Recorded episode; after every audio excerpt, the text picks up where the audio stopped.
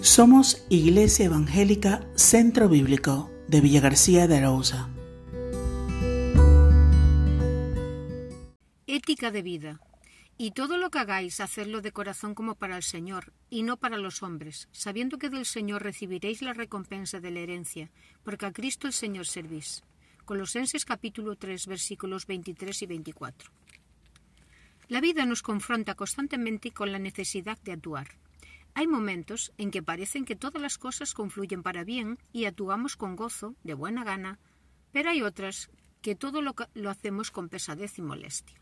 Lo cierto es que todo lo que hacemos y cómo lo hacemos es la expresión de nuestros pensamientos y sentimientos. Y por ello queremos disfrazar con máscaras la apariencia de las cosas para quedar bien con todos, aunque nuestro ánimo no sea el mejor. Esta realidad se manifiesta de forma más contundente cuanto más íntima es la relación.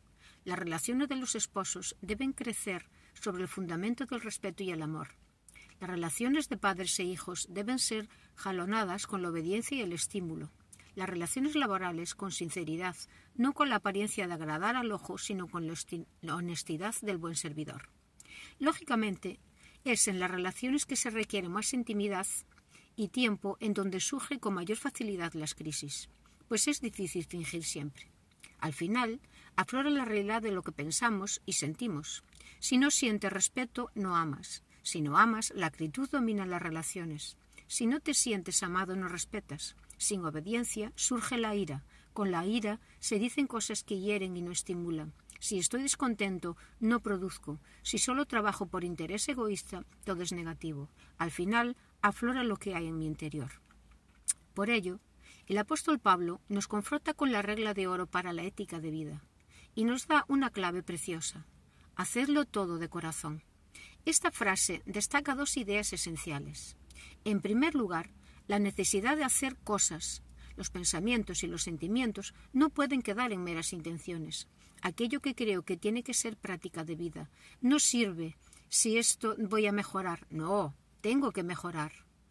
En el hogar no sirve que voy a amar a mi esposa. Tengo que amarla. No sirve obedeceré a mis padres, tengo que obedecerlos. Las intenciones no cambian la historia, las acciones sí. En segundo lugar, aquello que surge efecto positivo y de cambio es aquello que se hace de buen ánimo. El término se traduce que se traduce por corazón es psique, que habla de la disposición de ánimo positiva, que te hace activo, alegre, entusiasta. No es la actitud pesada y gravosa que afirma ya lo haré sino es la actitud entusiasta que acude presuroso a responder a la necesidad con alegría y disposición de ánimo. Las actitudes que cambian la historia no son los brazos caídos, sino los que se levantan para conquistar, para servir, para socorrer, para amparar y para estimular. ¿Por qué actuar así? Pablo nos confronta con algo que tenemos que saber y reconocer para aplicarlo a la vida, que todo lo que hacemos, el creyente lo hace para el Señor, el esposo ama a su esposa como Cristo amó a la iglesia. El hijo obedece a su padre como Cristo obedeció a su padre. Y cuando respetamos, amamos, obedecemos, estimulamos, socorremos, a Cristo mismo lo hacemos.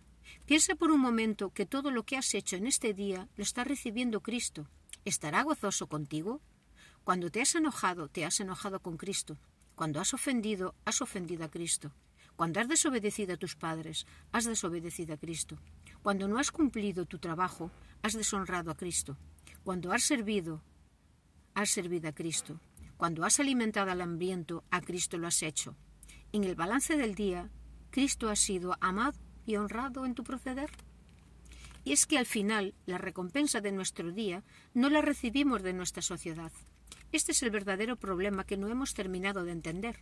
Nuestro jornal no depende de los amos humanos, no de la respuesta que recibamos al amor, al respeto, a la obediencia o estímulos dados. Tenemos que servir, amar, respetar, obedecer y estimular, aunque no seamos reconocidos por los hombres, porque Dios es quien nos dará la herencia.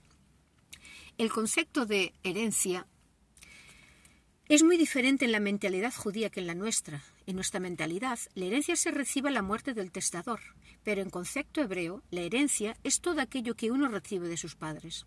La herencia no es el testamento que con lo que los padres nos han dejado, sino todo aquello que has estado recibiendo desde la concepción.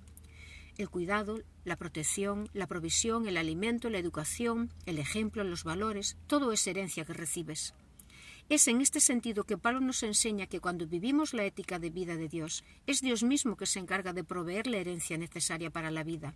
El pan, el sustento básico, no depende de tus amos, de tu familia, sino de Dios. Pues de Dios somos siervos, doulos, esclavos. Le pertenecemos a Él. Giezi era el, el siervo de Eliseo, el profeta.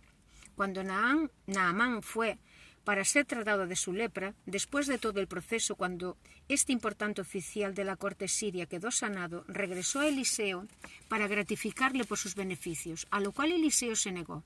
Pero Giezi, valorando las cosas de la vida, salió detrás de Naamán y le engañó para recibir un beneficio que escondió. Buscó las cosas de la tierra. Al llegar de regreso a Eliseo, fue descubierto y recibió la herencia. Él entonces le dijo, ¿no estaba también allí mi corazón cuando el hombre volvió de su carro a recibirte? Es tiempo de tomar plata y de tomar vestido, olivares, viñas, ovejas, bueyes, siervos y siervas. Por tanto, la lepra de Naamán se te pegará a ti y a tu descendencia para siempre. Y salió de delante de él leproso, blanco como la nieve. nieve. Segunda de Reyes, capítulo 5, versículos 26 y 27. Amaba Giese más los tesoros de la tierra que había lastrado a Naamán que la gloria de Dios que bendecía a Eliseo. Y ya que eligió los bienes de la tierra, recibió la herencia del pecado. ¿Qué eliges para tu vida? Oremos para que el Señor nos ayude a elegir siempre la mejor parte, honrar a Dios y anhelar la herencia de Dios. Amén.